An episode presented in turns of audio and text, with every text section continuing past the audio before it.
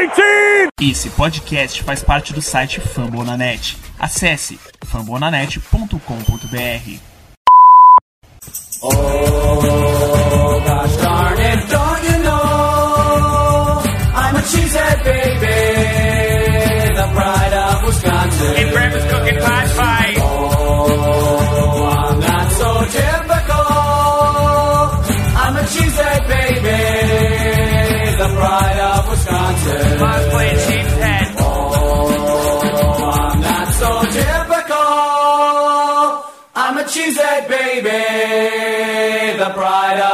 Jim Bob, where the hell's my bowling ball? Boa noite, seus cabeças de queijo do meu coração. Tudo bem com vocês? Estamos aqui para mais um podcast Lambolipers BR, o número 193. Vamos falar das últimas notícias e vamos falar um pouquinho de duas classes de draft que a gente pode aí escolher nesse draft 2022.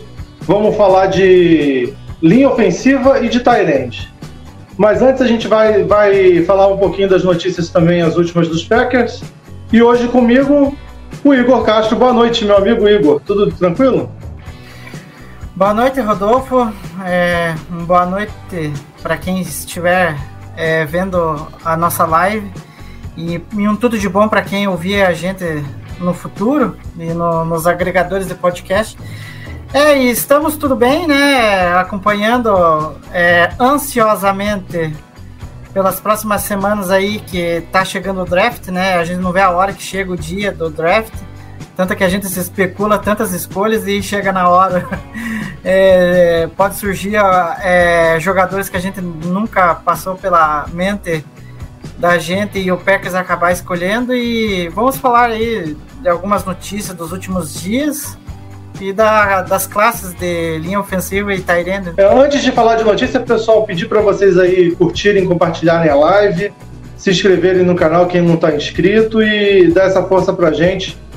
Divulgar lá nas redes sociais, no Twitter, no Instagram, seguir a gente por lá. E a notícia de hoje mesmo é a aposentadoria do Whitney Mercilus, que era cotado para continuar no roster, fazer a rotação ali nos- junto com os nossos Eds. Mas aí a gente abre um, um claro no nosso roster. É, acho que o torcedor do Packers, apesar do pouco que viu dele com a camisa dos Packers, criou um carinho porque ele realmente se doou.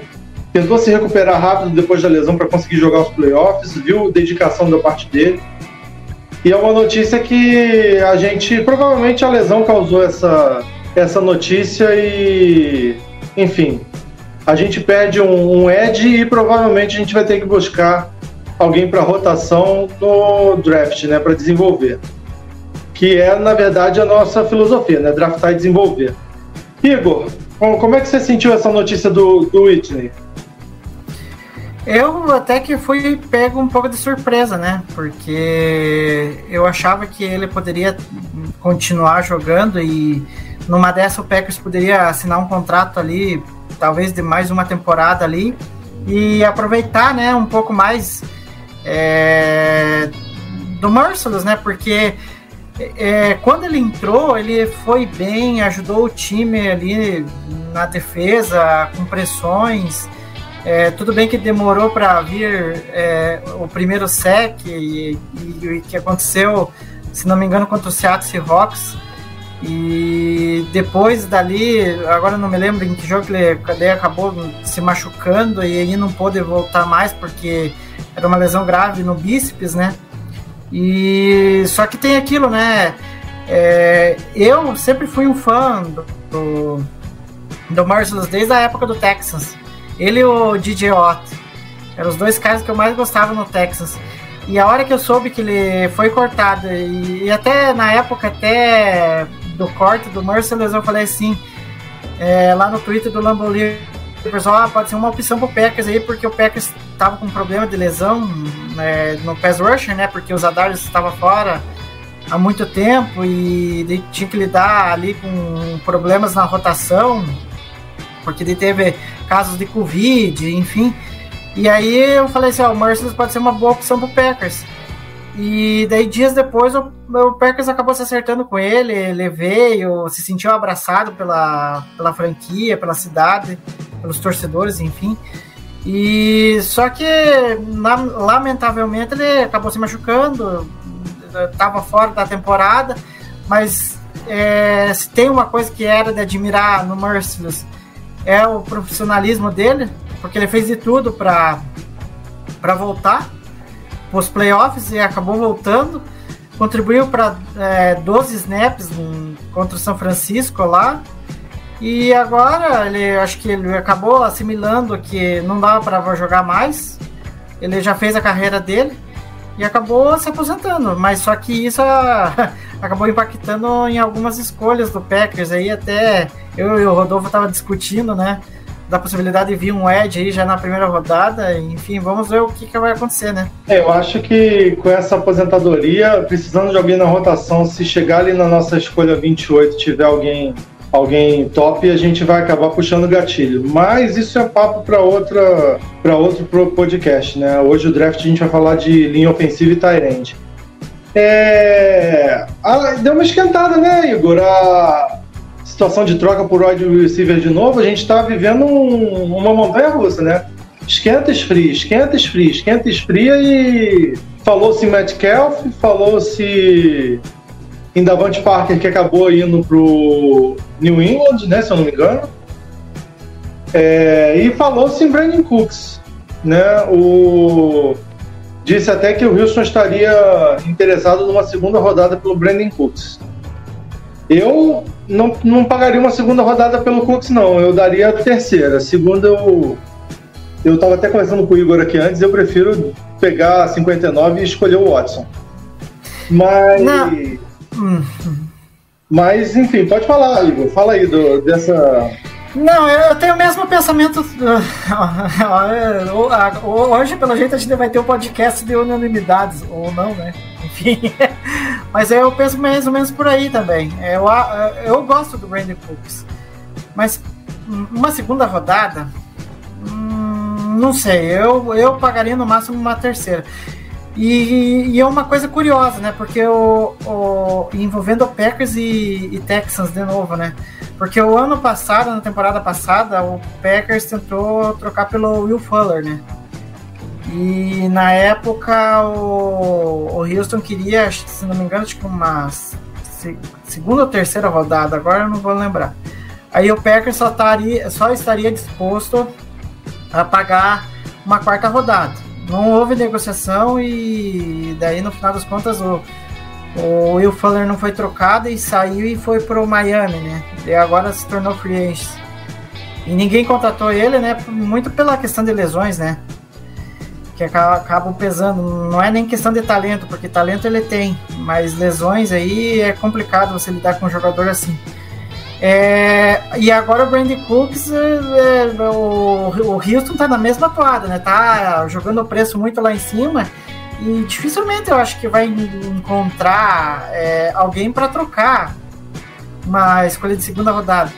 E eu penso assim que eu prefiro, é, como você falou, é, apostar em alguém de talento bem legal ali no draft pro Packers do que tipo assumir um contrato do Brandon Cook, sabe?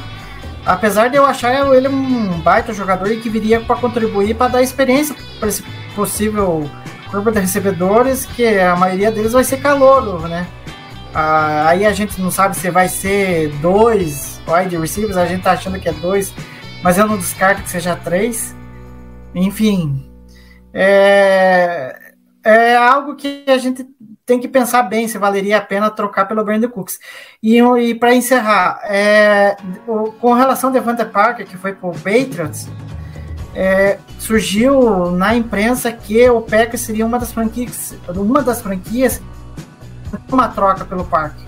Mas só que o Parker deu prioridade para o Patriots. Então por isso que não não teve, o Packers não teve sucesso em uma troca, né? Apesar de ser um nome interessante, mas tem problema de lesões também. Ah, eu, eu sempre gostei muito do Cooks. É... Só que eu acho que você tem que pesar entre você draftar um. Até na terceira rodada. Eu não sei se eu daria a terceira rodada também. Que você drafta um wide receiver bom, não tô nem falando do mesmo nível que o Cooks, não, mas que seja um nível um pouquinho abaixo.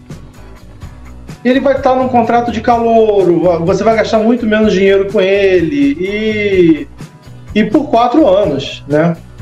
O Cooks eu acho que vai entrar no último ano de contrato, a gente ia ter que arrumar uma renovação com ele. É, eu acho que são situações complicadas, né? É, o, eu acredito que eu tô contigo. Se a gente não contratar ninguém via free agency até o draft, eu acho que a gente vai escolher três receivers no draft. Dois no, um no alto, um no meio e um no final do draft. É, meu sonho continua sendo o Olav e o Watson, mas eu acho que não vai. Esse sonho não vai rolar, não, porque eu acho que o Olav não vai estar disponível pra gente na, na 22. É, você quer concluir mais alguma coisa sobre esse esquenta de troca por, por recebedor? Tem o, Então, tem o Cobb também, né? Que não. Ninguém. Ninguém fechou nada com ele ainda. Ele volta e meio bota um- uma mensagem misteriosa. Falou que o Drew Locke é o quarterback dele. Enfim. O Killing Hill até fez propaganda lá pra tentar É. trazer ele, enfim. Eu acho assim que o Metcalf é um pouco mais difícil, sabe? Uma troca, porque eu acho. Enfim, todo se espera do Seattle Seahawks, né? Vai que tem uma troca aí, mas eu acho que no momento eu acho meio difícil do, do Seattle cometer uma bobagem de novo, né? Já cometeu a bobagem de ter trocado o Russell Wilson e agora é, trocar talvez o melhor jogador que tem ali no, no elenco, que é o Metcalf, eu não vejo muito sentido. Um cara que eu tentaria trocar, aí eu acho que o Seattle até poderia ser mais maleável, mas aí tem que ver o preço, é, seria o Tyler Lockett, né? Que eu acho que é um cara que pro Packers ali no fundo do campo seria o cara que, vamos dizer assim, que o que o Matt LaFleur tá achando, né? Que ele quer um cara veloz para fazer rotas no fundo do campo e, e poder ter recepções ali, até, quem sabe, até contestadas ali. Mas, é, enfim, eu acho que Pro Packers se movimentar para trazer um tight end na free agency, eu acho que eu não acho impossível é, só de depois do draft, sabe? Porque eu acho que o Packers ele tá analisando que é, tá muito inflacionado essa- essas trocas, sabe? É, e- e- ele acha assim que é melhor ver essa, essa classe de draft da de receiver que é, é- ela é profunda. Se você saber escolher, você vai pegar talentos ali que vai já te dar um impacto legal. Então eu acho que o Packers vai estar para daí analisar é, qual qual jogador, enfim, qual wide receiver seria, vamos dizer assim, ideal para eles ali no esquema, porque também não adianta escolher por escolher um cara na free agency e o cara às vezes não vai se encaixar naquilo que até eu e você estava discutindo nos bastidores, né? de- do Packers privilegiar alguém que se encaixa no sistema, não escolher alguém só por escolher, né? É, é complicado. Eu, eu acho que todo torcedor do Packers hoje está ansioso com essa questão do, do recebedor, né? É, mas enfim, tá, tá, tá separado aí pra gente falar da classe de draft de wide receiver mais pra frente. Até mesmo porque se até lá a gente tiver alguma notícia de wide receiver via free agency ou via troca, a gente poder tá mais embasado para falar da classe de, de recebedores desse draft, que é uma das melhores dos últimos anos. Agora vamos, vamos, falar, vamos entrar no assunto draft, né? Que tá todo mundo já doido para chegar dia 28. É... Esperando ansiosamente para ver o que a gente vai fazer com duas escolhas na primeira rodada. E. Enfim. Vamos falar primeiro da, da, da classe de OL, que na posição de tackle eu acho que ela tá, que ela tá profunda. Eu, eu acho que nas outras posições ela não é tão profunda assim. Você concorda comigo, Will? Então, o, o L, é, em questão de tecos, é, ela, ela tá, tá, tá profunda, tem bons nomes ali. Eu acho que o Packers pode explorar bastante é, em rodadas lá que gosta de acostumar, que é acostumado a pegar, né? Lá a partir de quarta rodada em diante, eu acho que deve sobrar bons nomes até lá. É, em, agora, em questão de, de nomes, assim, a gente destacaria o Ekunu, né? Que, que provavelmente é o, o nome que deve ser o primeiro teco a sair, né? Aí tem o Evanil, de Alabama, que esse é que, eu acho. Na nossa opinião, ele é o melhor, mas eu, os mock drafts não botam ele saindo primeiro, não. Botam, botam o Evanil saindo na frente dele. É, é, é, muito pela questão que nem eu falei pra, é, com você nos bastidores, né? É, o, o, Evan Neal, eles, é, como que eu posso dizer assim, os, os especialistas, eles consideram é, como, como que eu posso dizer, é, por ele ter uma versatilidade, né? E, e querendo ou não, o Packers é, é, privilegia muito a versatilidade né, dos Oilers, né? Tanto que tem alguns nomes ali que eu vi nos, na, nas tapes, é, eu, eu, procurei sempre ficar olhando, é, ver o posicionamento de cada um, ver se ele atua em mais de uma posição, porque normalmente o, o Packers vai, vai olhar com mais carinho esses, esses tipos de, de, de linha ofensiva, né? Porque é só a gente ver o Elton Jenkins, né? Eu acho que o Elton Jenkins é um bom exemplo. Ele atua praticamente em qualquer posição da linha. E isso, eu acho que é, é, hoje em dia está sendo um, um, algo de muito valor para as franquias, né? É, eu concordo contigo. É, é o Ricardo já está com a gente? É, ele acabou de entrar aqui. Opa! Olha ele aí, apareceu. Entrou no, no assunto bom, né? Entrou, entrou na parte que ele é especialista. É. E aí, rapaziada, estão me ouvindo bem? Ouvindo. Não. Boa noite, Ricardo. Seja bem-vindo ao podcast de hoje. Boa noite, meus queridos. Desculpa o atraso aí. Agradecer mais uma vez o convite. Sempre um prazer estar aqui com vocês para falar de draft, para falar do, do Packers. E vamos lá, vocês já, pelo que eu ouvi aí, vocês já começaram a falar do, do tema de hoje, né? É, a gente está na classe de, de linha ofensiva, a gente está falando dos tackles. Já pode. Já passa pra gente aí quais são os é, três melhores tackles dessa classe. Gente... E, se você acha, e se você acha que o Packers pode pegar algum tackle na primeira rodada? Vamos lá, eu acho que assim, é, os três melhores nomes né, de, de ofensivo é, não é segredo para ninguém. São três caras que hoje são praticamente certos para sair no top 10 do draft, né? Jarvis Cross. É, são caras que, assim, pensando em Packers, dá para o nosso. Não há possibilidades, esses caras não vão cair e não vão estar disponível para a gente na 22, é, salvo alguma coisa, alguma bizarrice que só acontece de, de draft como aconteceu naquela época com o Larry por exemplo, aquela foto que vazou e tal, mas ainda assim a gente não pode contar com o imponderável. São três caras que estão praticamente fora do range é, é, são três caras muito sólidos. É, é, é, é algo similar ao que aconteceu há dois anos. Eu acho que o Ricardo tá com probleminha de sinal, né, Igor? É, ele, ele tava falando que não tem chance dos, dos três tops caírem, né? E é, é o. Eu perguntei para ele dos três tops porque eu ia emendar depois e falar que tem um abismo entre os três primeiros e o resto e ia ver se ele. Quando ele voltar, ele, ele vê, com, vê com a gente se ele acha que a gente pode escolher um teco na 22 ou na 28, né? Né, Ricardo? Tem um abismo entre os três e o resto da classe, né? Sim, tem uma, tem uma diferença considerável. Era isso que eu não sei até que parte vocês conseguiram me ouvir aí, né? Tava falhando bastante. Mas é, tem uma queda considerável de qualidade é, dos três para o resto da classe. Então, assim, os três eu acho que está fora de, de.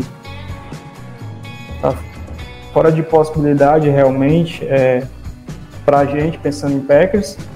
E aí a questão de draftar um, um outro teco passa muito pela avaliação da disponibilidade de, de, de talento mesmo. Porque assim, eu acho que depois desses três, é, a gente tem o.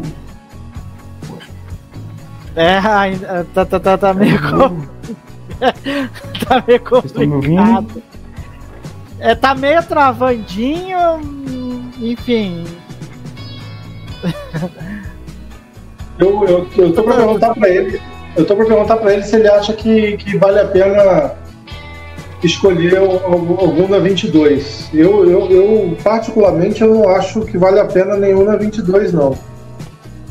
É, você acha, Igor, que vale a pena algum na 22?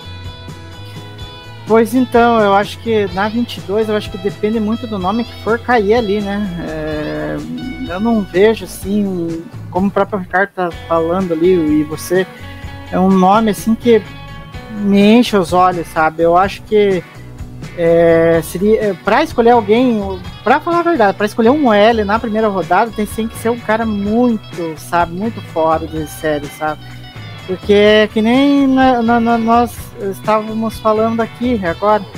É, eu acho assim que tem os três lá, e aí daí a diferença do Cross pro New e pro Econu, é, você, nossa, tem um espaço muito grande, sabe? É, não são caras assim que, pô, não, a gente vai escolher eles porque já vai dar um impacto direto.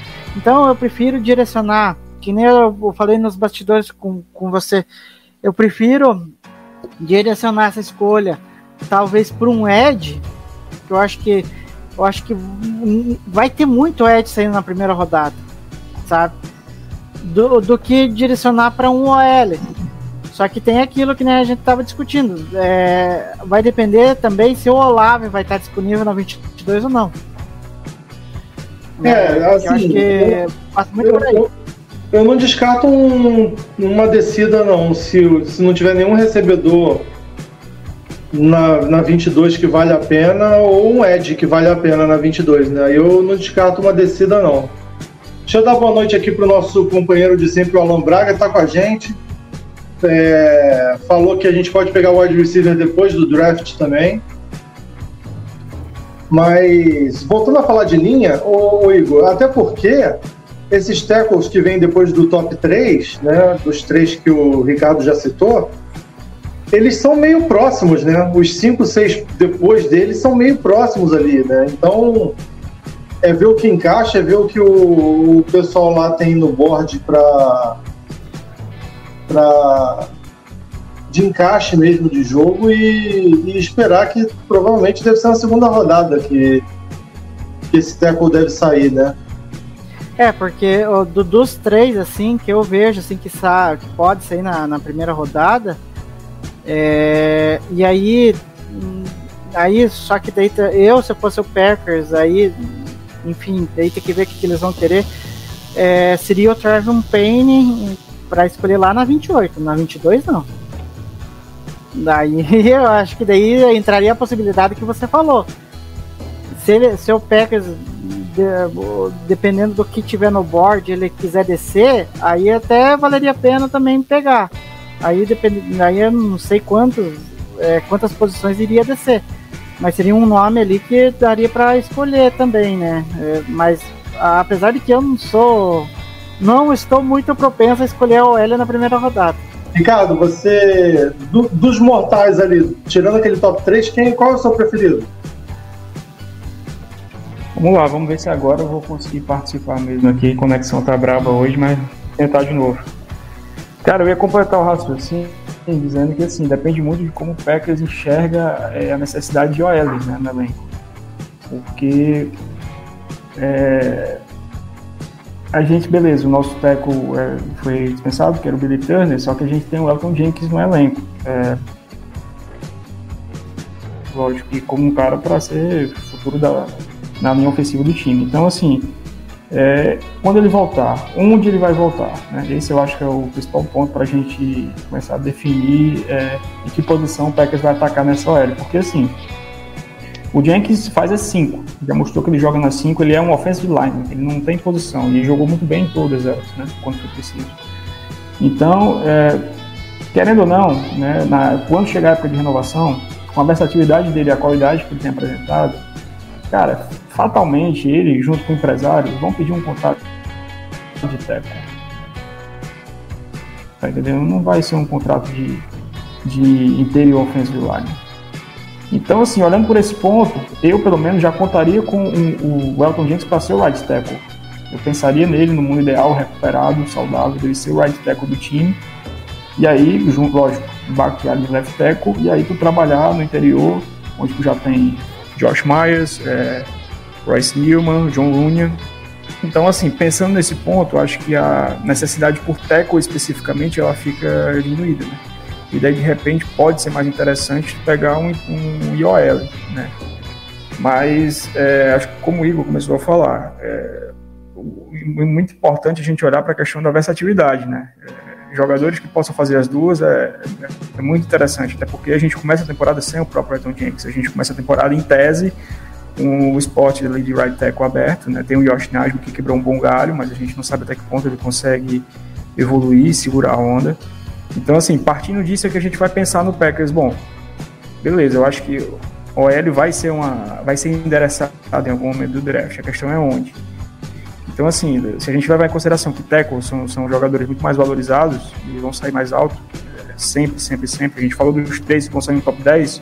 O próximo que eu tenho é o Trevor Penny, que ele deve sair, cara, top 15, top 20. Ele não vai para muito mais longe que isso. E o cara é um animal cara é um animal, o cara é um completo insano dentro de campo. Assim, eu fui assistir o tape dele. Nossa, o cara. Eu, eu acho que ele nem consegue reproduzir na NFL esse estilo de jogo tão agressivo. assim. O cara, pô, deu mole na frente dele, é pancake, ele bota o cara para baixo. Um cara muito sólido na proteção ao passe. É, é um cara que muito forte. Ele foi pro Senior Bowl é, mostrou lá que o nível de competição não deve ser um problema, né? Porque ele é um prospecto de colégio menor, de escola menor, a gente sabe que isso sempre é um ponto que pega, mas o cara foi lá e, enfim, esmirilhou o pessoal. É, é um cara, como eu tô falando, o tape dele assim, é insano. Ele é um cara que tem uma mentalidade super agressiva. Então, assim, um cara com esse nível é, atlético que ele mostrou, essa mentalidade, eu acho que ele não dura, ele não chega até o top 20.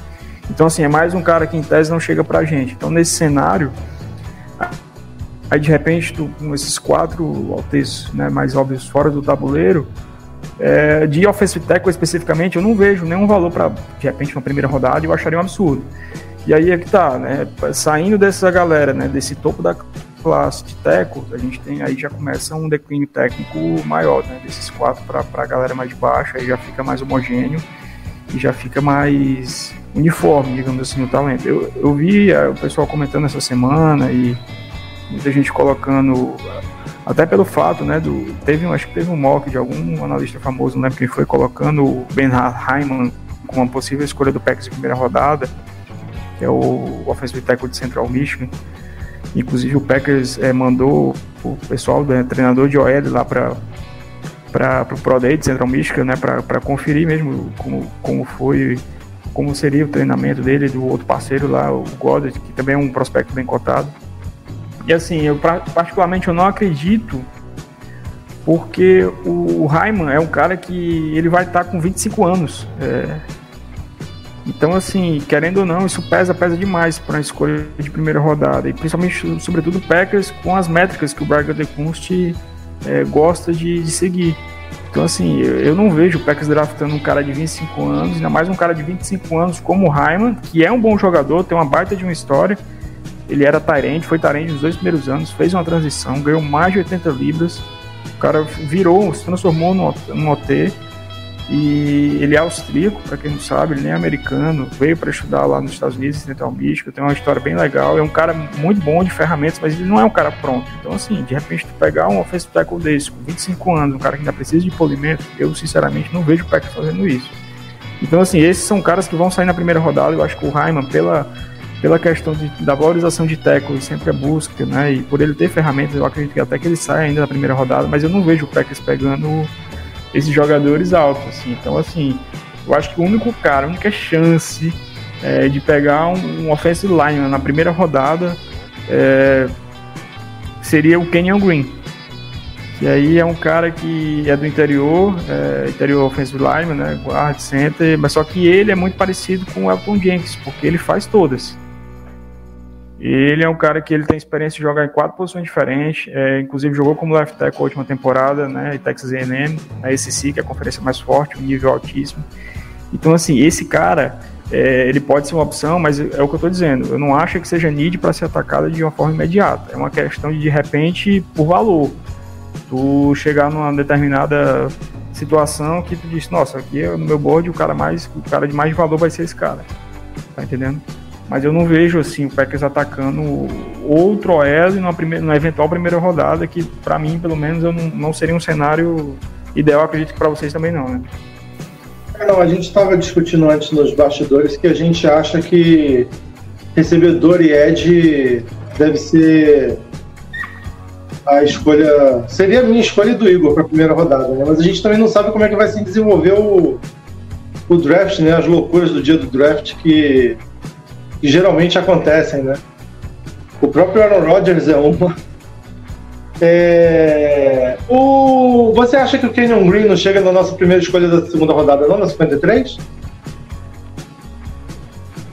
Cara, é possível, mas eu acho que não. É, acho bem improvável. Eu acho que ele vai ser um cara que ele ainda vai sair na primeira, final da primeira rodada ali, bem pelo range das nossas escolhas, assim, porque, como eu te falei, pode ter, inclusive, time que enxergue ele como tackle que não é nenhum absurdo, cara. Ele tem, ele tem tamanho, ele tem experiência. É porque, claro, pela composição do jogador, o pessoal fala que uma transição, né, ele, ele, ele, ele se fixar mais, né, como um cara do interior seria seria ideal para ele na NFL. Eu até concordo com isso, mas cara, ele jogar de tackle eu não vejo nenhum absurdo. É, então assim, pode ter time que enxergue ele com essa qualidade. Então eu, eu não acredito que ele que ele chega na segunda rodada. Eu acho que ele, o Tyler Linderbaum, que é o center né, de Iowa, que aí já é um cara mais interior mesmo. Ele tem toda a estrutura e o tamanho para jogar no interior e ele é o center, é o center lá de, de Iowa. É, devem sair na primeira rodada, junto talvez com o Zion Johnson, né, que aí também é mais um cara que para mim tá quase. É muito difícil a gente falar assim, ah, tá quase garantido, tá quase, mas é um cara que o burburinho e, e claro, o que, o, o que ele mostrou, né, o que ele vem galgando, né, ganhando espaço, aumentando seu estoque, eu acho que são caras que devem estar saindo até o final da primeira rodada. Zion Jones talvez no começo da segunda, mas esses três eu acho que são os caras assim de IOL para ficar de olho como possibilidade do primeiro dia. O Kenyon Green e o Tyler Linderbaum mais garantidos e o Zion Johnson com uma forte possibilidade. E aí a gente vai passar para olhar de dia 2 em diante, né? É, Igor, o, algo acrescentar nisso sobre a primeira rodada? A gente podia, podia ir para os sleepers agora, né? É, né, eu vou muito na linha. É que nem eu falei no podcast passado. É, é difícil discordar da, da, da, linha de raciocínio que o, Ricardo tem. Que é, é mais ou menos por aí. É, pro Packers pegar, no caso, um teco, é que nem eu falei. Só se cair um Trevon Payne porque, como o próprio Ricardo falou, é difícil cair numa 22, né? Então, é, para você escolher um teco, eu acho que provavelmente seria esse nome, eu acho que o ideal para Packers, mas eu acho que não vai cair ali na 22. E aí, com relação, é, até porque a gente está com mais problemas no interior da linha.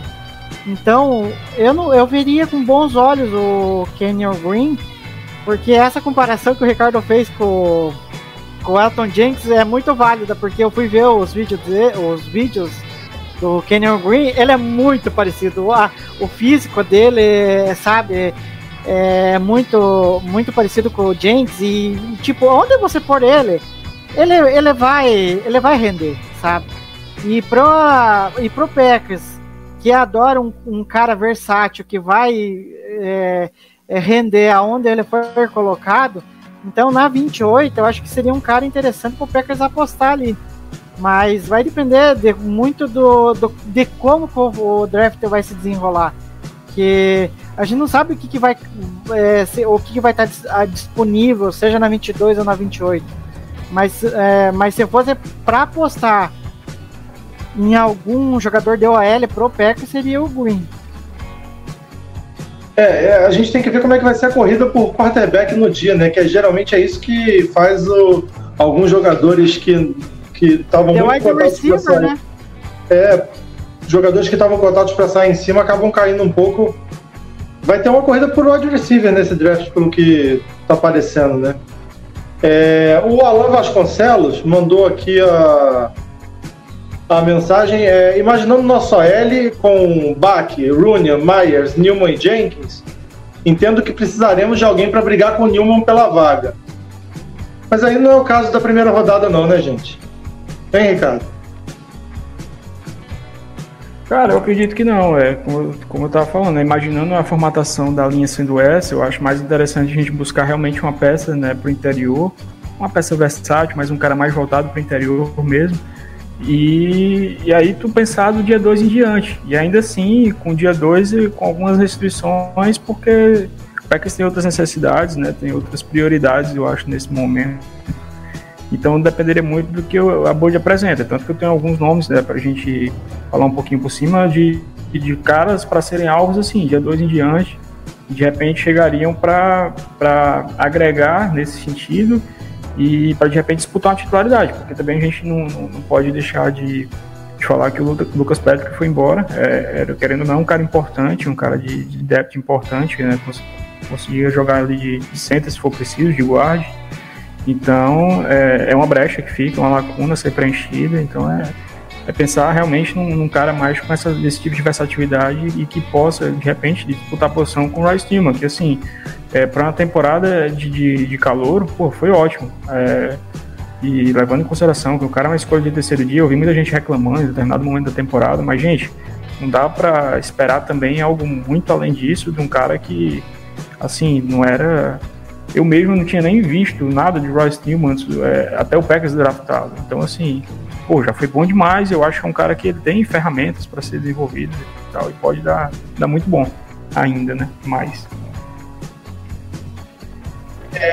Quem. Não, quem é, Rodolfo, aí. é, só aproveitando o gancho do Ricardo ali, é, eu- acho que o Royce Newman, provavelmente para próxima temporada, eu acho que ele vai ter uma evolução legal.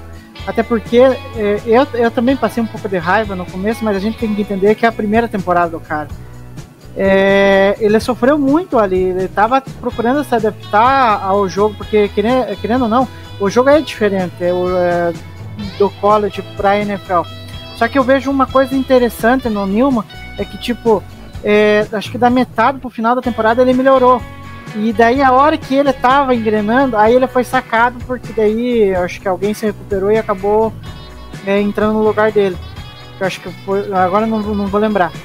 É, então eu acho que o Newman pode ter um salto legal para a próxima temporada e, e- e eu acho que o Packers tem que pensar em melhorar a profundidade de OL do que trazer necessariamente um cara para ser titular imediato, sabe? É, Ricardo, quem, quem você separaria aí de nomes para o segundo dia que, que são mais do teu, do teu gosto? Cara, vamos lá. É, eu tentei trazer assim jogadores mais ou menos um para cada range, digamos assim. Ah, segundo dia o nome, terceiro dia e tal, por ali. De segundo dia, o nome que me agrada bastante é o offensive tackle. Ele é tackle, mas é, pensando na NFL, ele talvez vai fazer uma transição, né, para guard, que é o Sean Ryan de UCLA. É, jogador muito interessante. é, ele foi left tackle é, em UCLA, titular, tem experiência e tem um nível de jogo muito bom. É, aquela é, UCLA, né, um spread offense, às vezes tem umas formações bem excêntricas assim.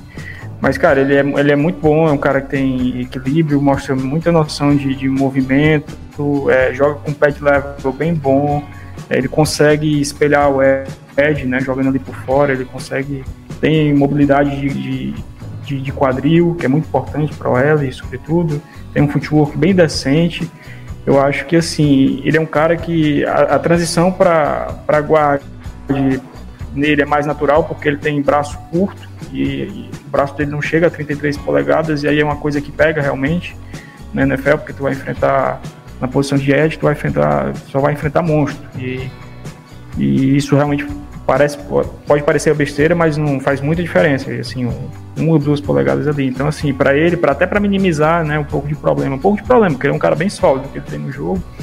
A transição dele para guarda é mais natural e eu enxergo um cara com possibilidade de chegar em qualquer time da NFL e já ajudar a ser titular é, e ter um bom nível de desempenho é, como titular mesmo. O cara que ele, ele tem boa movimentação, ele chega, consegue escalar muito bem né, no segundo nível, é, tem uma boa leitura de, de como fazer isso, de quem ele tem que bloquear. Então, assim, acho que é um cara realmente bem sólido. Eu vejo ele, assim, deve estar saindo ali a partir da metade né, da segunda rodada. Então, assim, pensando, ah, segunda rodada, um nome que seria um interessante, eu vejo o Sean Ryan como uma boa possibilidade, porque, assim, a gente vai ter outros jogadores, é, principalmente tecos, né, que, como eu falei, a gente tem sempre essa demanda, que eles vão, vão acabar saindo cedo, cara. Teco é sempre assim. É, nomes como o, rapaz lá de Tulsa, que é o Tyler Smith, que eu também fiz scout. É, o Darren Kinnard de Kentucky, aí talvez já mais junto com, com o Sean Ryan, assim, ele vai estar saindo mais ou menos o range. Então, assim, esses caras, esses tecos, eles vão acabar sendo chamados, assim, final da primeira e início da segunda. O próprio Daniel Falele, de Minnesota, que é o gigante, que é um prospecto também até interessante, mas pro, pro Packers eu não, não, vejo com tão bons olhos assim, porque é um cara já mais teco, teco mesmo. Então, assim, para pensando em segundo dia, em segunda rodada, mas especificamente eu acho o Sean Ryan um nome bem interessante pra gente ficar de olho. Algum guard? O Cole Strange, de repente? O Cole Strange é um cara que tem crescido, eu acho que ele a partir da terceira rodada é, provavelmente já vai estar, tá, né, é o range ali mais ou menos dele, e aí a gente vai ter Cole Strange, é, Jamari Slayer, é, o Dark na de Kentucky que eu citei, que é um cara que também deve fazer transição para jogar no interior, é, Dylan Parra de Memphis, é um cara também interessante, que aí já começa também, né, terceira rodada diante. É, um cara que provavelmente vai estar tá esses, todos esses IOS vão estar ali, é, já, já começando a ser chamado, imagino eu, a partir desse ponto. E assim, esses caras que eu citei especificamente são caras bem interessantes, assim.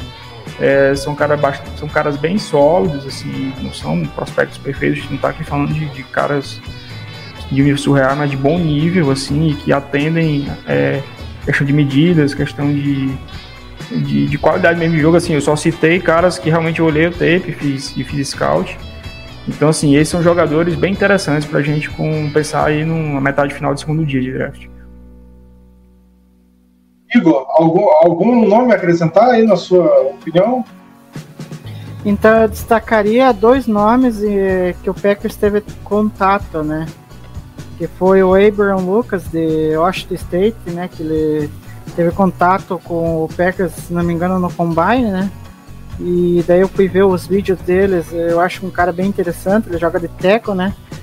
É, vai bem em jogadas, é, tanto de passe como em corrida, é, faz boas leituras para bloqueios em segundo nível, né? Então seria um nome interessante aí para pegar a partir do, acho que do terceiro dia.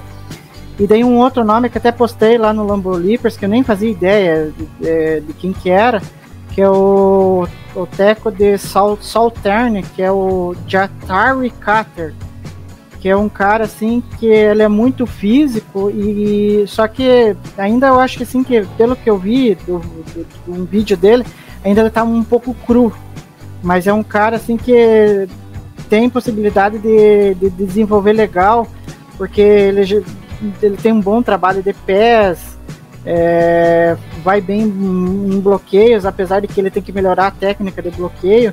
Mas uh, eu acho que seria um cara interessante para pegar lá, talvez lá um pouco mais pro final do, do draft. Seria os tackles, né? Aí de guard, eu destacaria o Kid Mays, né? Que teve contato com, com o Packers, né? Também e o Ken Jurgens de Nebraska, né, que também teve contato com o Packers, porque o Ken Jurgens é um cara que pode é, ser um cara versátil ali, jogar como guard e, e, e vai bem, e vai bem bloqueando em primeiro e em segundo nível, apesar de que tem que refinar também em questão de bloqueio, né, porque às vezes ele não ele acaba errando ah, na hora de ancorar o Ed e, e o Ed acaba atropelando ele. É, al- al- vale, vale mencionar alguém pro terceiro dia, Ricardo? Cara, de terceiro dia, de terceiro dia eu gosto do Cademês, que o, que o Igor falou, né? O prospecto de Texas é um cara bem versátil também, tem histórico de ter é, iniciado partidas em várias posições da OL, isso é uma coisa que a gente né, sempre o Packers gosta e, e claro, isso é uma coisa que chama muita atenção. O Godek, né, que eu citei, que é o companheiro do Raiman lá em Central Michigan, que aí ele já é teco. É um cara que talvez ele já esteja ganhando hype para sair no final do segundo dia, mas eu acredito que ele possa estar disponível no, no terceiro. É um cara bem interessante. É, acho que tem muito holofote no Raiman. De repente, o Godek pode ser uma opção é, tão interessante quanto um cara mais novo do que o companheiro dele. Não tem tanto potencial assim, mas é um cara bem sólido.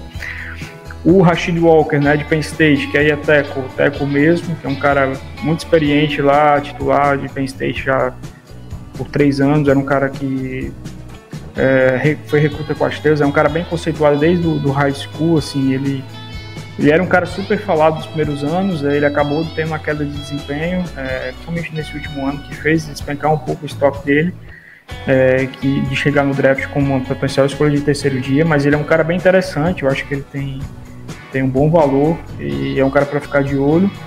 Ele é Assim novo, né? É novo, é novo, é um cara, é um cara que dá para se desenvolver, é um cara muito grande, pesado, tem bom trabalho de mãos, assim, tem um pouco de problema a questão da, do equilíbrio, a questão do pad level, que é mais a questão de disciplina, eu acho que dá para ser treinado. Isso. É, que, o KOL é uma posição bem técnica, né? Na verdade, é uma das posições assim mais eu para fazer scout é uma das posições mais difíceis, primeiro porque assim, todo snap tem repetição para ficar de olho, né, na técnica que o jogador está aplicando. Você tem que ter muita concentração para fazer aquilo dali, é, leva, leva mais tempo do que, o, do que os demais, né? Óbvio, todo snap o cara tem uma ação, basicamente, né? Tu vai fazer de wide receiver, tu vai fazer de, de, de corner, sei lá, linebacker, de repente não é assim, né? Não, não tem, não tem esse mesmo nível do que um OL. Então tu tem que se apegar muito em detalhes e, enfim, é uma, é uma avaliação sempre complexa. É, só para citar também nomes que eu acho interessante para dia, o Zach Tom de Wake Forest, eu acho um cara que bem interessante, assim, é um cara que também tem essa questão da versatilidade, é um cara que pode estar fazendo transição para jogar mais por dentro e jogar em várias posições, inclusive até mesmo como center, se for preciso. É um cara bem, bem interessante mesmo.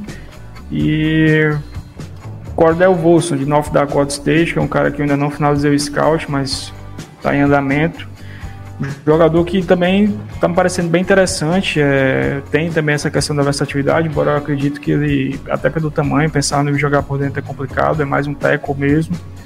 E pode ser um sleeper aí de terceiro dia, assim, nome para ficar de olho bem interessante. Mais alguém, Igor? Não, eu acho que é, é mais ou menos por aí é, os nomes, acho que já deu uma boa apanhada. Acho que o outro que eu destacaria, que até eu eh, tinha eh, dando uma olhada aqui, que o Pex teve contato, foi o Jamaris Salayer de, de Georgia, né? Que é um cara que até postei lá no, no Twitter do Lambo Leapers, que é um daqueles caras que é versátil, né? que o Packers adora, né? Teve tantos snaps como left tackle, acho que a maioria foi de, de left tackle, daí jogou como right tackle, right guard, center e, e left guard, então é um cara assim que é pro torcedor ficar de olho, porque numa dessa o Packers, pela versatilidade que ele tem, pode ser um cara que o Packers escolha. O problema que eu fui ver depois foi o RAS dele, que o RAS dele não é aquela coisa, né? Eu fui ver é 4.15. Eu não sei até que ponto isso pode pesar numa decisão do Gutenkust escolher ele ou não, né? É, vamos, vamos passar para a classe de Tyrants, que é o nosso outro assunto de hoje. É, Lembrando que a gente renovou o contrato por um ano com o Bob Tonya, né? Então a need de Tyrande deu uma diminuída, mas não sumiu, né? A gente ainda precisa de Tyrande. É, Ricardo, você acha que tem alguma possibilidade de a gente draftar Tyrande na primeira rodada? Não, né? Não, acredito que não. Acredito que, na verdade, ninguém vai draftar Tarente na primeira rodada. Acho que a gente, diferente dos dois últimos anos que a gente teve é, prospectos de muito valor assim na, na, na, posição, esse ano a gente não tem essas promessas de estrela como a gente teve com DJ Hawkson do Afante e mais recentemente com o Kyle Pitts. É, o que não quer dizer que a classe seja ruim. É, é uma classe boa, né? Tem uma profundidade interessante, mas assim, não tem nenhuma super estrela que tu fala, nossa, esse cara aqui vai ser um 1 na NFL e porra, vai, vai ser o futuro. Mas assim, tu tem muitas opções assim interessantes de Tyrande para se desenvolver como Tyrande 1 e tem muita opção para ser um Tyrande 2 assim de times.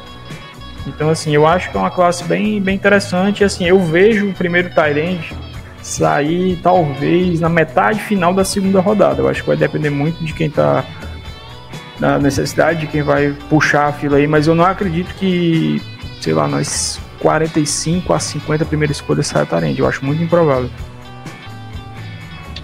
Igor, eh, concordamos os três com isso, né? Pelo que eu te conheço um pouquinho. Não, é, é mais ou menos isso que o, o Ricardo falou. Não tem, na, na posição de Tyrande, não tem um cara assim que te, te brilha os olhos. É, normalmente são caras, projetos assim que você pode talvez, dependendo, é, se o cara conseguir um, é, ter um entendimento legal do jogo, desenvolver e ser um Tyrande 1. Mas o que tem de opção para ser Tyrande 2, eu acho que daí já é um. As possibilidades são bem maiores. E daí você tem uma infinidade de estilos, gostos, e que aí o Packers pode é, selecionar ali a, ao seu ao seu gosto, né? Do jeito que ele pretende fazer com que esse cara se encaixe no ataque, né? Enfim, a gente vai falando alguns nomes aí. É... O... Eu sei que você gosta muito do Jelani Woods, o, o Igor. Ricardo, quais são os nomes que. Primeiro, vocês acham que a gente pode escolher algum deles na segunda rodada? Na 59? Cara, eu acho improvável. É impossível, não vou te dizer, porque assim, eu acredito que o Packers vai selecionar um Tyrande nesse draft. É, eu acho um pouco alto, assim, pensando em outras necessidades e talvez possivelmente em valores, né, de Bird, mas eu acho que pelo menos para mim, eu, eu ficaria com o sinal ligado a partir da terceira rodada. Eu acho que é um bom spot, é, porque ali tu provavelmente ainda vai ter nomes bem interessantes, nomes do topo da classe, pelo menos eu imagino. Então, assim, eu acredito que a partir da terceira rodada seja um, um, um mundo mais real, pensando em Tyrande para o Packers. Né? Não, e só, só aproveitando o gancho que eu, do, do Ricardo novo. É, e fora que tem muitos nomes é, que eu, pelo menos, eu tô percebendo, assim, e isso desde o lado do Combine, que, tipo, estavam numa hype ali e estão começando a cair. Então, essa possibilidade de, tipo, sair um primeiro Tyrande lá na terceira rodada é bem possível. Porque, tipo, até vou dizer um nome, assim, que até certo ponto eu acho que seria o Tyrande é, de, de, vamos dizer assim, um Tyrande de melhor talento, que seria o Jalen Oidemar de Texas A&M. É, é, é, um cara assim que estava muito ali para sair, provavelmente vai ser o primeiro, mas só que não vai sair tão alto, vai sair um pouco mais lá embaixo. E, e o Haas que eu fui ver dele hoje virou até motivo de piada no Twitter, né? Que foi Haas de, de um só. Quem é seu preferido, Ricardo? Cara, meu de 1 é o Trey McBride. Assim, é... Questão que o Igor falou do Ademar é até interessante, porque assim, lá no início do processo, mas no início do processo mesmo, lá em novembro, dezembro, o Ademar era o número um da board de muita gente. De muita gente mesmo, inclusive da, daqueles que. Galera especialista mesmo. E assim, é... ele é um cara que assim, se você for olhar o tape, se você esquece Haas, esquece esse, esses números, vai olhar o tape de Texas A&M e assistir o Jalen Ademeyer. É, tu não acha que esse cara vai apresentar os resultados que ele apresentou no Pro Day? Então, assim, eu acho que aconteceu alguma coisa muito estranha ali com o jogador. Eu não sei exatamente o que foi. É, ele era de. Ele, lógico, ele não ia se sustentar como Tyrande de 1, longe disso, mas ele não é um mau jogador. É, ele tá dentro, para mim, até agora, por exemplo, do top 10 da posição. É, só que, querendo ou não, com o nível de teste que ele apresentou, não foi nem no Combine, porque no Combine ele não testou, né? Foi no Pro Day, foi tão baixo que, cara, dizer hoje que ele vai ser um undraft free agent não é nenhum exagero, porque ele mostrou um atleticismo assim, seria ruim em alguns pontos até para o OL. Tá entendendo? Foi, foi, muito, foi muito bizarro.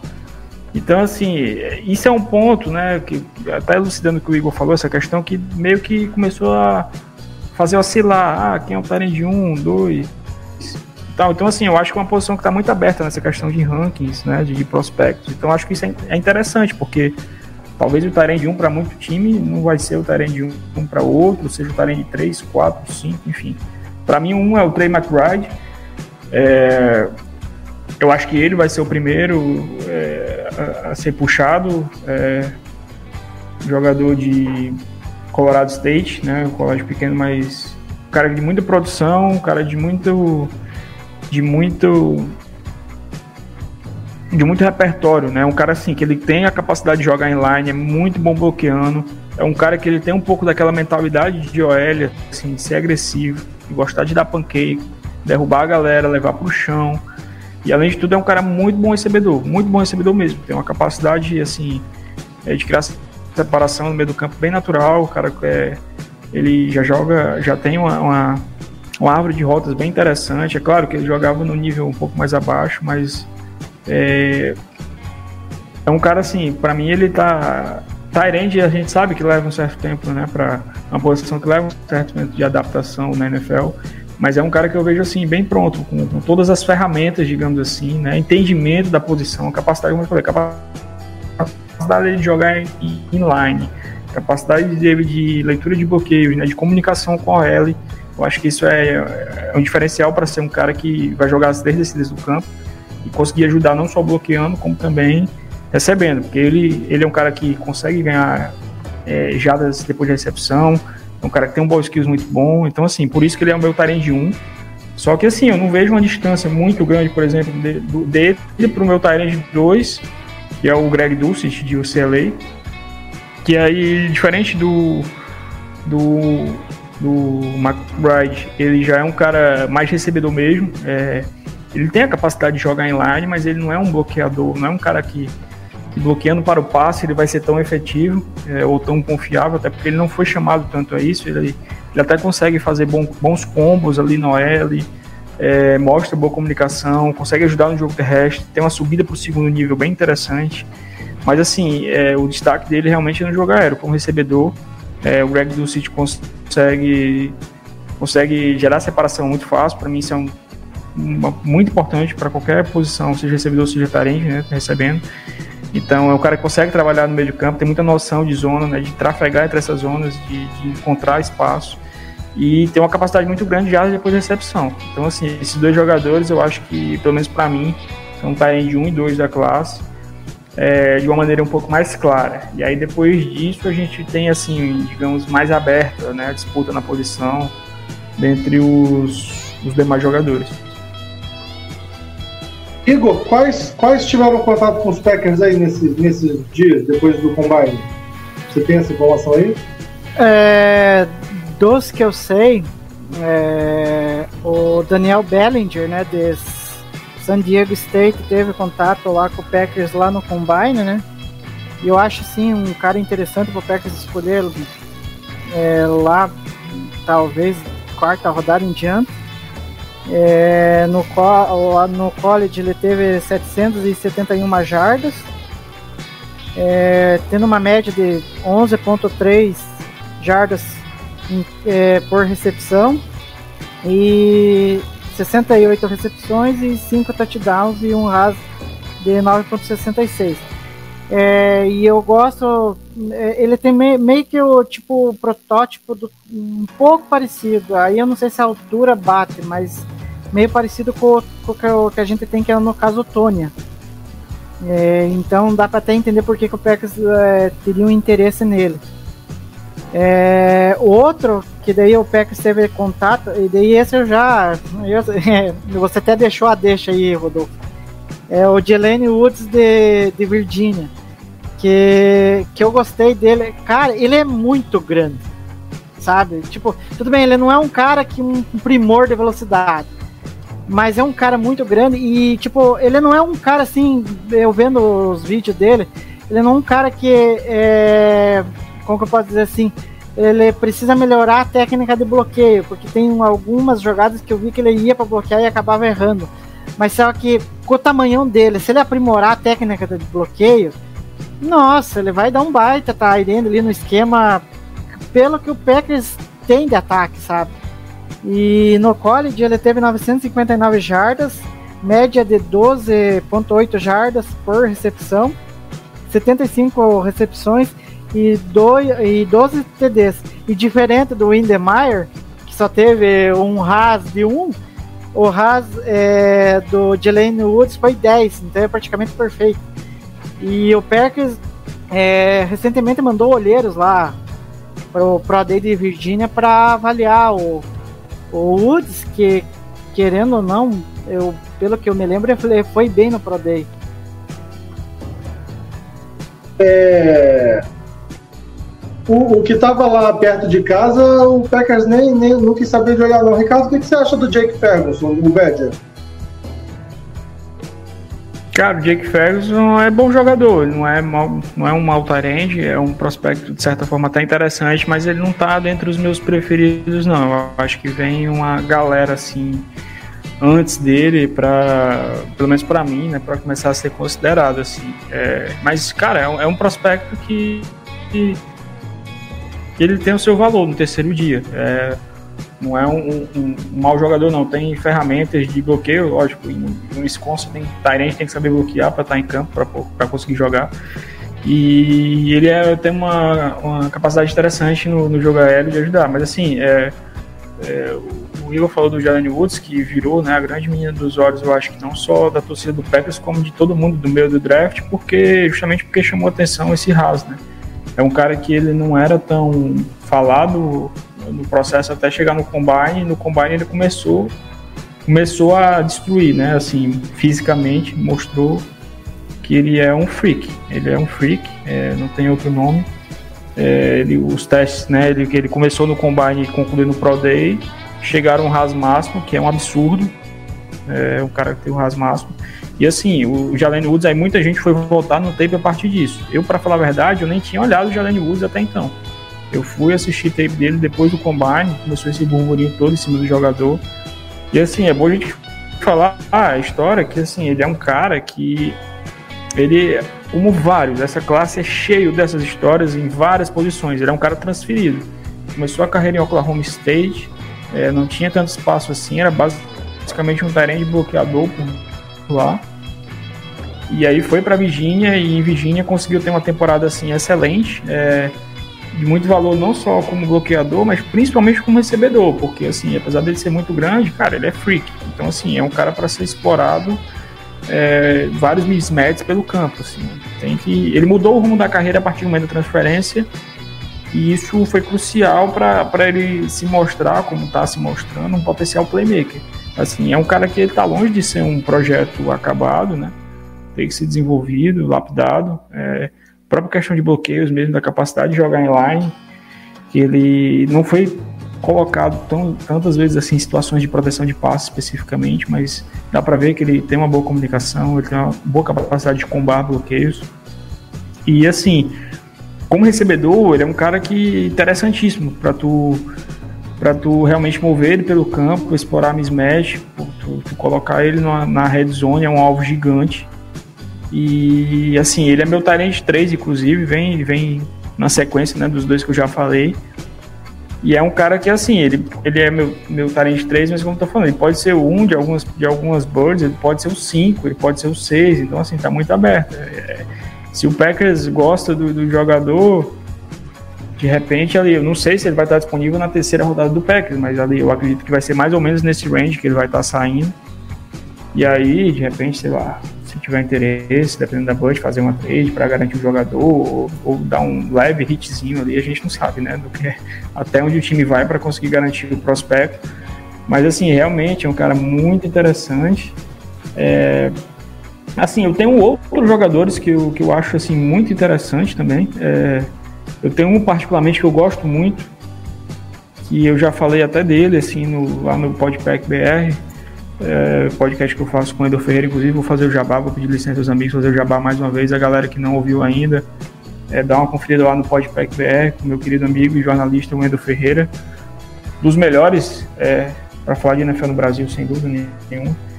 Então confira lá, pessoal. Eu já falei um pouquinho do, desse cara que é o Charlie Collar, Collar Tarend de Iowa State. É, ele, ele é o meu Tarend 5, mas assim, é um cara que eu gosto tanto que, pô, Packers saindo com ele do draft eu ficaria muito feliz, porque assim, é, ele é um cara que talvez ele não, tá, ele não tá no radar para sair ainda no dia 2, mas, e é um cara que tu pode pegar no dia 3 e ele dá um resultado muito bom, assim, que é um cara que eu gosto muito, muito confiável no jogo aéreo. É, é, ele ele já era cotado para vir para o draft do ano passado, né? Preferiu voltar para a temporada de sênior dele, foi uma decisão já um tanto quanto questionável, porque muita gente já via ele com, com a capacidade mesmo para ir para a NFL e ele optou por voltar. Voltou para Iowa State, teve o melhor ano dele, né, é, em números de produção. E assim, é um cara que ele tem, ele tem um, ele é um cara muito confiável, aquele cara, aquele tarente que tu numa terceira descida, na red zone, tu vai precisar de uma bola, tu vai olhar para o meio do campo, ele vai estar lá aberto. Ele consegue criar separação, é, ele tem um jogo físico muito bom para cima dos DBs, dos linebackers. E é um cara que, cara, ele tem um ball skills fantástico. Ele não, dificilmente tu vai ver ele dropando bola no tape. O tape, é, nesse sentido, é,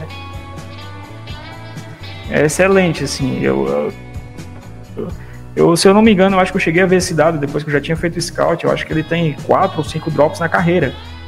E a gente tá falando de um cara que é sênior e teve um volume muito grande de jogo em Iowa State.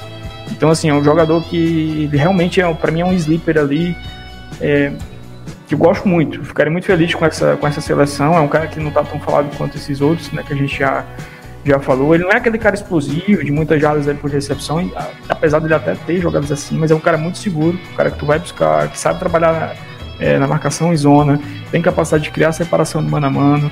É, ele, ele não fez nada né, no combine, né, questão de treinos, fez no Pro Day, é um cara com raso altíssimo também, que aí foi até além do que eu imaginava, eu não esperava ele com essa capacidade atlética tão grande assim, um raso de mais de 9, também um dos maiores da posição. Então, assim, é outro ponto para ficar de olho. E é um cara assim que pro dia 3 eu posso dizer que ele é o meu preferido, porque até por eu acreditar que esses outros que a gente já falou, eles não vão sair, eles vão sair no dia 2, né, a partir da segunda rodada. É, eu, ia, eu ia te perguntar do Sleeper, você já até já até se adiantou. Mais alguém considerado no dia 3, Igor? Então, eu vou aproveitar o gancho ali, daí, daí eu destacaria os outros nomes em diante. É, eu já tinha visto tanto o Woods quanto o Kohler é, em jogos do college. Eu, agora eu não vou lembrar, porque é tanto jogo e enfim. É, no caso do, Woods, eu já tinha percebido ali que é, ele seria um cara interessante pro, pro draft, né? E tanto que a gente tá vendo agora que ele tá conseguindo elevar é, as possibilidades dele sair em rodadas até altas, porque eu não imaginava, que nem o Ricardo falou, ele sair talvez numa terceira. Né, mas eu era um cara que eu via assim, o, olhando o jogo de Virgínia, e ele jogando na, naquele ataque era um cara muito dominante. E você tem um cara com esse protótipo e tipo né, é, é, é, trafegar ali no meio do, do, campo vai ser um Deus nos acuda por, por, por, por qualquer linebacker tentar marcar ele, porque ele não é um cara de um porte físico é, impon, imponente e que é difícil você taclear ele. E eu acho que o Propeca seria um cara interessante. Vamos ver se vai sobrar, né? Porque tem aquilo. E, e no caso do Collar, é outro cara que eu também vi num jogo do, do, de, de Iowa State, né? Agora não vou lembrar o jogo, mas eu achei um cara interessante e, e principalmente como o Ricardo falou, para ser um cara recebedor, ele é nossa, acho que é um dos melhores que eu vi. E no, e no college ele teve 2.181 jardas, média de 13 jardas por recepção, 168 recepções. Dos números que eu levantei aqui, eu acho que é o Tyrande que mais teve recepções. E 23 touchdowns, que eu acho que é o que teve também maior número. E um RAS de 9.13. Então, como o Ricardo falou, é um nome que está meio que fora do radar, porque até porque não estão se falando muito nele. E pode ser que o Packers é, possa ter a sorte de, de ter ele ali e, e escolher ele. E outro nome que eu, outros nomes que eu destacaria assim, que eu acho interessante, é o, o Paul Turner de Nevada, que é um cara assim que também é bom em fazer recepções, é, é, é bastante alinhado no slot e no outside, consegue fazer recepções contestáveis, tem uma uma certa facilidade em fazer, é, em, é, em, fazer separações. E o outro que eu acho que é um, um é meio que o estilo do do, do Collar, que é o Peito Undershot de, de Indiano, que é um cara assim que é, vai muito bem recebendo passes, é, tem um RAS interessante que é de 8.39 1.479 jardas e 136 recepções e para 14 touchdowns. Então é um cara que lá para o final do draft, se acaso o Packers não tiver escolhido, seria uma boa opção também. Meus amigos, a gente está chegando no final do podcast. Alguma coisa a acrescentar ainda sobre OL ou Tyrande? É... No nosso amigo Rômulo Holbrick, acho que é isso falou que não escolheria Tyrande antes da sexta rodada. Vocês concordam com ele? Depende do board, né? Ricardo. Cara, eu acho que assim, pensando é, na posição do Packers, eu acho ela extremamente pobre. É, no sentido de que assim, ok, tem um bom Tyrande, um, um bom Tyrande 2 em desenvolvimento, com o Deguara Tu tem o Mercedes Lewis, que assim, a gente tudo indica que vai voltar, ele tem contrato, é, mas sei lá, de repente pode se aposentar, para mim não seria surpresa, e assim, é muito legal, Big Dog, pô, bacana, mas cara, a idade tá pesando, ele teve fumble temporada passada, que comprometeu, ele já não é mais aquele jogador ele ajuda muito, né, na, bloqueando, mas ele já não é mais tão aquele cara tão dominante assim nos bloqueios. E o Robert Tony, cara, é, tá machucado, inicia a temporada machucado, é um ACL, a gente já viu aí com o Bakhtiari que a recuperação, e ainda mais em Green Bay, ela não é simples, ela pode ter, levar mais tempo que a gente imagina, então assim, quem vai jogar, quem vai ser essa peça? A gente precisa de um Tyrande pelo menos para a primeira semana.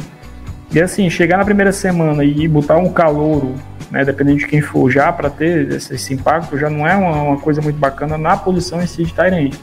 Então, assim, eu vejo como uma necessidade, é, não é a maior, obviamente, mas é uma das maiores ali do, do, do Packers para esse draft. Então, assim, eu draftaria antes, tendo a possibilidade, assim, eu só draftaria realmente aí já final de. Levando em consideração que a gente, a gente nem tem sexta rodada, né? A gente tem uma quinta, a gente tem duas quartas, uma quinta e três sétimas. Então, assim, é, é como eu já falei até no início, assim, eu vejo a partir da terceira, eu acho que eu já ligaria o alerta para, óbvio, dependendo do que a Band apresenta, draftar um Tarend. Pode acontecer de sair sem um Tarend do draft? Pode, porque para mim, eu já expliquei isso e falo isso sempre onde eu vou, que draft é valor. É, não adianta tu chegar e dizer, olha, essa é minha bird, esse, esse cara aqui eu gosto mais do que todo mundo, vou lá e pego ele na segunda rodada, dou um reach absurdo, que não é assim, tu tem que saber manusear, tem que saber onde tu tá no tabuleiro, tem que ser maleável nesse ponto, na GM tem que ter essa, tem que ser perspicaz nesse ponto, então assim, poderia acontecer de sair sem tarente? Poderia, mas é uma posição que eu entraria de olho e como, como a gente já falou aqui de vários nomes, são, é uma posição que tem nomes assim para você É, para você ir lá e buscar em diferentes rands, assim, a gente falou de muito nome. Claro, vai, vai começar a sair a partir da segunda rodada, provavelmente. Então, assim, isso já te abre um leque bem grande, assim, de tu ter várias opções é, no segundo dia e, e no início do terceiro dia, que tem duas escolhas de quarta rodada, talvez ainda tenha alguns nomes, assim, disponíveis interessantes nesse, é, nesse, nesse round. Então, assim, eu acho que o Packers deveria, eu, eu, acho que não só eu faria, como acho que o Packers deveria sair com um Tyrande é, desse draft para ser um cara de repente para tu desenvolver, para quem sabe ser finalmente assim o Tyrande, é, para ser aquele cara, para aquela opção mesmo no meio do campo, confiável, é, coisa que assim o, o Tony ele teve uma ótima temporada, né, dois anos atrás, mas é de um estilo um tanto quanto diferente, né, não é aquele Tyrande mesmo no clássico, então assim é, eu acharia importante sair do draft com um jogador é, nesse sentido, né? Com essa, até com essa, com esse potencial. Não, e só aproveitando a, a fala do Ricardo, viu? Tem alguém, né, para me dar um pouco de razão. é, eu já tinha falado em podcasts passados que o Packers precisava é, de duas coisas ali, principalmente no, no ataque uma oxigenação nos grupos de tight end e wide receiver. Porque o, é, a, o, o, wide receiver a gente tinha basicamente só o Adams e agora a gente está sem o Adams. Então a gente vai precisar reforçar é, esse grupo. E eu acho que é, pelo como, vamos dizer assim, como o, o ataque do LaFleur é, ele, ele é formatado, não necessariamente a gente precisa de um cara fora de série como o Adams. A gente precisa de caras que sejam eficientes para que o sistema do LaFleur rode. Né? Porque a, a gente só vê o, o, o que o Lazar faz no ataque. Ele é um cara que é fundamental ali e a gente sabe que ele pode ir bem bloqueando, pode ir bem recebendo. Basta que o Rodgers consiga achar ele, né? Enfim. É, e, e, e, e, na questão dos Tyrands, é como o próprio Ricardo falou: a gente tem o Mercedes Lewis, que já está na reta final da carreira. A única coisa que eu vejo assim de importante para ter ficado com o Mercedes Lewis é você trazer um Tyrande do draft e esse cara é, pegar a experiência ali com, com, com o Lewis para ele conseguir desenvolver de forma mais né, com calma, não porque a gente sabe como que é a transição de Tyrant do college para NFL, não é uma coisa tão simples. É, aí você pega, o Tony não vai voltar no início da temporada, porque a gente sabe que o Packers tem um cuidado com lesões graves de joelho. É, vídeo, o Bakhtiari aí é o problema que deu. E espero que não dê problemas com o Jenkins, né? É, então, o Tony, pro início da temporada, você não vai ter. E vai ser um cara que você vai ter ele pro futuro também? A gente não sabe. Né? Porque pode ser que ele só fique essa temporada e o ano que vem o Packers resolva né, não apostar mais nele. É, aí você pega o Deguara, que foi uma escolha de terceira rodada, que até hoje eu não entendo, porque é, que, que o Packers viu nele? Eu, eu, na época, eu achava que ele era uma, uma escolha lá de sexta rodada, e o Packers pegou ele na terceira. E eu vejo ele mais, por incrível que pareça, eu vejo ele mais como um, cara para ser um fullback do que um Tyrene propriamente dito. Sabe? Então, eu acho que o Packers, é, é, se não tivesse dispensado o Lewis, eu não descartaria é, a possibilidade de até de, ter tra de trazer dois Tyrenes, sabe? é, do draft, mas enfim, a gente tem que esperar para ver, aguardar o que, que, vai acontecer, mas eu acho que pelo menos um a gente vai trazer. É, eu tô com vocês nessa. Eu acho que o Mercedes Lewis só tá lá porque ele é muito bom de vestiário. Aquele fumble dele contra São Francisco me dói até hoje. Numa segunda campanha que a gente caminhava para abrir 14 a 0 e aqueles sete pontos fizeram muita falta. Ricardo, eu queria te agradecer imensamente mais essa participação aqui com a gente para falar de draft. É, pô, muito obrigado. A gente aprende muito contigo. É, queria deixar, claro, a porta aberta do Lambolipers sempre que você quiser, e não só para falar de draft, né? Para falar de Packers como um todo. Um grande abraço, meu amigo. Muito obrigado e boa noite. Se despede aí da galera que está ouvindo a gente. Obrigadão, Rodolfo. Obrigado, Igor, mais uma vez aqui, tá na presença dos amigos para falar de, de Packers, para falar de draft, né? Sobretudo, acho que já é o terceiro ano que eu venho aqui sempre no Namboli para fazer esses programas pré-draft, né? Para trazer, para falar de prospecto e tal.